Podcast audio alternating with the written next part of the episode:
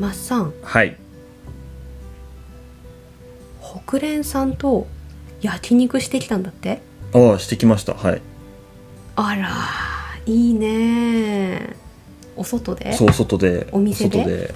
あ、はい。お外？本当にバーベキュー。あと北連の岩見沢支所。って岩見沢にあるんですけど、そこうんの駐車場でうん。100人オーバーかな、あらで、えっと、農協空知中の農協青年部の人たちと北連の職員さんとで、みんなでワイワイと焼肉をするっていう、とても 面白い会でしたよ。会に参加してきたのね、まさか肉食べに行っただけではないんでしょ？僕は肉食べに行っただけかな。あ、うん。そう？いやあの、うん。いいんだよ。美味しい美味し美味しいやくいただいて。美味しかったんですよ。さすが北連さん主催の焼肉会ということでああいいところ食べてきました、羨ましいですね。でどんなことがメインで行われた会だったんですか？そうですね。一応メインありますね。そうだ。はい。あのそうでしょなんか農協青年部とうん。国連闇沢師匠との意見交換会っっていうのがあって、まあそれの懇親会としての焼肉だったんですけど、まあだからメインはうん。や焼肉じゃない意見交換会ですね。焼肉で頭いっぱいだ。うん。焼肉食べたくなっちゃうね。う。ん。意見交換会がメインの、まあ、行事うんでしたね、ほうほう。どんなことを意見交換しましたか？どんなこと？どどんな意見出てくるの？そういう中で。なんか肥料もっとこうならないのとか、うん。そその今の肥料高いからもうちょっと安いこういう肥料作ってとか、うんうん。農薬とか、うん、といろんな種とか、うん。もっとこうならないのとかっていう質問が結構ちょろちょろ出てましたね。うん。うんん。なんかさその中でこうグッとくる質問とかあった？ありました。あおっと。りましたよ。どんなことですか？まあ、ちょっと一語一句までは完璧には覚えてないですけどあの今の生産者今の生産資材の価格肥料とか農薬とか、まあ、ハウス資材とかいろいろの価格の上昇、うん。まあ、結構上がりましたよね今年去年と。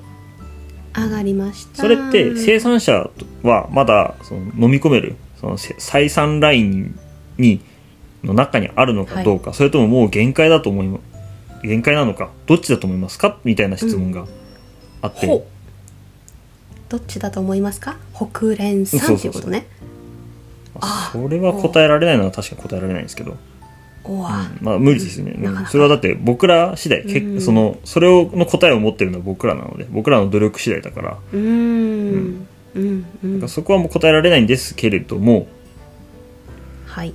なんだろうやっぱりその細かな具体的な事象についての意見交換をするよりもその将来うん。僕らその長期的な視点にで僕らと北連さんとの関係性を今後どう築いていくかっていうやり取りのまあ一番尖った質問の仕方だったと思うんですよね。その今今後どういうスタンスでっていう、そう今後どういうスタンスで僕ら関係性を築いてい築いていけばいいのかみたいなニュアンスだと思うんですよね。はいはいはいはいはい。と思っていやこれはあすごい質問だなと思って。確かに質問の仕方としてはもしかしたらすごく、うん。うん、尖りすぎてて困ってた、うん。まあ北連さんも困ってはいたんですけど。であも、ーそうんこれが多分本来そのなんだろう僕らが議論すべきというかうん。その細かなことって正直別に地元農協に言っても同じ質問が返ってくるだけなのでうんそこは解決って別に北連の闇沢師匠そういう大きなところに言ううん。言わなくても解決はできるので、いいんですけど、やっぱりせっかくそういうところとし意見交換をする機会があるのであればそね。その大枠その、うん。長期的視点に立った大枠本当の大枠の考え方、スタンスとか、うん。うん今後の方向性とかそういうのをもっとあ議論すべきだったんだなと思って僕もそれの質問聞いて、ああってそうだよなと思って、もっとこういう大枠の質問しなきゃいけないんだよなって思って、うんううんん、なんかすごくそこからもうずっとその人の質問すごいしっかり聞いてました。もうね食い入るようにね、う。ん、次はどんなことが飛び出してくるんだろうって感じでね。えー、まあでもそうだね。シンプルに聞いてみたいっていう気持ちもあったのかもしれないよね、まあ。どういうふうに考えてますかっていうことでね。まあ、まあ正直ねその答えは出ないとは思うんですうん。うん。だし多分ね限界だっていう人が多分多いとは思うんで、うんもううん。もうこのこれ以上のコスト上昇は飲み込めないよっていう人の方が多いとは思うんで、あその答え、うん。その質問の答え自体はとても、うん、シンプルなものだとは思うんですけど、うん。ただそれはなかなか国連側からは言えないなっていうのはまあそれも察するところはあるんですけど、うん。うん。まあでもそうやってやっぱり僕らまだ若手なのでその農協青年部って言ったら大体おおむねさ40代以下40代以下？40歳以下？30代とかうん。うん20代30代が多いので、まあこれからそう僕ら世代ですね。だから今後10年20年30年かにわたってその農業経営をしていく人たちだからうん。やっぱり向こう30年を見なきゃいけないんですよね。うん。うん。だからそこでうん。そうその時に、うん、と農協の系統組織としてどう考えているかっていうそのうんすごく先の未来についてうん。話し合うっていうのはすごく価値のあることなんだなっていうことに気づいて、うん。うん。ちょっと来年出る時はそういう質問うん。しようかなと思って、お。ちょっとエッジの効いたやつかい？まあいやそんな尖った質問はえーしないです。いやだし あの僕そのやっぱり、ね、いつも言ってるけど人前で喋るのがすごく苦手だから、大体だから私は人だと思われてないんですね。人前ああそうかもしれないですね。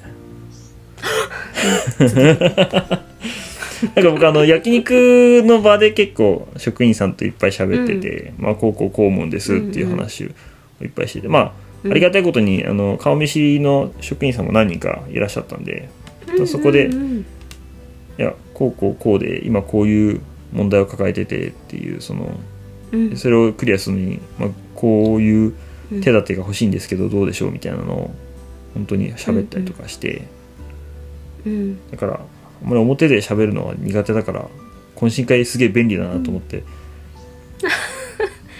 そうだね。裏で裏でこそこそって喋って美るのがそう。味しい食べなくなるね。うん。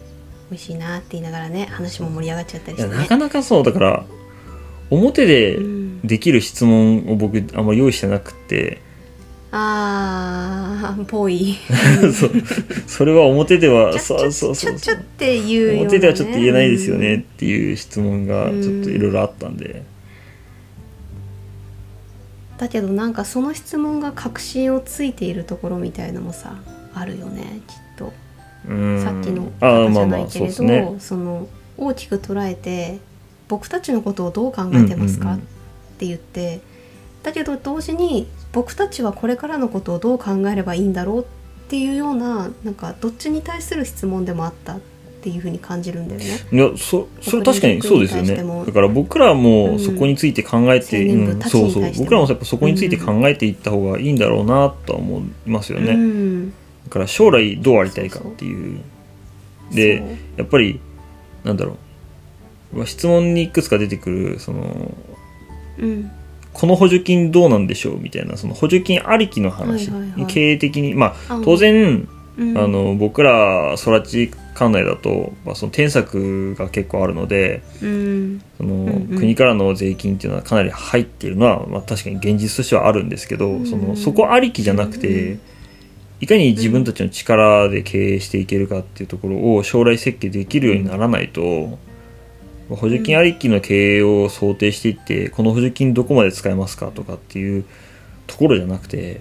うん。もっともっとその自分たちの力であ経営していけるようになるにはどうしたらいいかってそこには向けてうん国連としてどうスタンスを取ってくれますかっていうような、うんうん。うん、そういうなんて言うんだろう関係性をどう構築していくかお互いにっていうのは考えていかなきゃいけないのかなっうんていうのは思いますよね。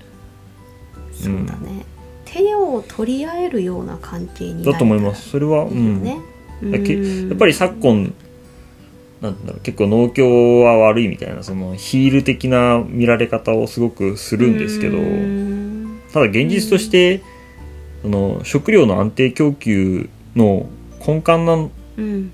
な立ち位置にあるのは間違いないので、うんその農協系統組織っていうのは、だからやっぱりなくなったら多分ねうん。まあ多分本当に食べていけない、うんご飯食べれませんみたいなそ,、の食料がと届きませんみたいな人も出てくるぐらいのうん。インパクトがあることになっちゃうのでやっぱりなくてはならない、ううんん、組織っていうか立ち位置だと思うんでだね。そこに対して僕らがどう関係性を築いていくかっていうのはすごく考えるべきところだろうなっていうのは思いますよね。うん、これやっぱ与えられてるだけでなくて自分たちで選んでいくっていうことがもっと必要になってくるんだと思うし、うん、これから本当に今の30代20代30代が30年後、うん今どういうふうに動いていくかでかなり方向性だとか人生が変わっていくんだろうなっていうそう思いますね。感じますうんね。まあうん一個一個その一個一個の経営体というか、一軒一軒の農家さんがうん。今大きくなってきてるので間違いなく。小さくなっていってる農家さんってかなり少ないはずなんで、うんほとんどが大きくなってきているので、うん。やっぱ一軒一軒の農家そのものに力がついてきている、その昔はみんなで集めみんなで集まってうん、と物を物を集めて協力して売りましょうっていう流れから今は一軒一軒が大きいのでそう。一軒一軒がすごく大きくて一軒だけで勝負ができるっていうような生産者そも増えてきてるんでうん。そこに対してどういう関係性を築いていくのかなっていうのはすごく僕の中には興味があって、うん。まあ、うちももちろんそうですしやっぱり面積がどんどん大きくなっていって、うん。やっぱり生産する量がすごく増えてくるんで、そうなるとうん農協に出さなくても契約ができるとかそれぐらいのロットになる、勝負ができるロット数になってくるので、うん。そうななった時に果たしてその農協系統組織としてどういう立ち位置でやるのかっていうのは、まあ、まあ北連さんだけじゃなくて、まあ、各農協さんとかいろんな人にもすごい聞いてみたいなっていう気はしますよね。そこら辺ってどう考えてるんだろうっていう。そうだね、各農協によってもおそらく違うかもね、まあ大きなものはねその統一性あるかもしれないけどその地域によっても違うだろうしね。農協の方とお話えです？いや思っとその意見交換会があってからまあその後に僕その翌週に地元農協の人との意見交換会もあったんで、はいはい。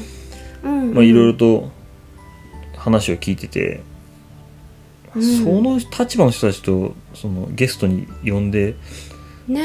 そう来てくれてでお話できたら面白いなーってうん。思うんですよね。今自分たちがいる地域でどういうことが行われてるか農協がどういう取り組みで、うん、努力していってるのかっていうのをちょっと聞いてみたい。出にくいでしょうね。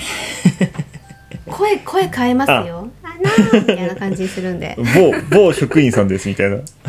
某職員さん「よろしくお願いします」みたいな感じで全然声どうにか変えれるかな。変えれるんじゃないかな。うん。変えれると思う。よかったら、うん、一緒にお話ししてくださる。農協職員さんいらっしゃいましたらご一報ください。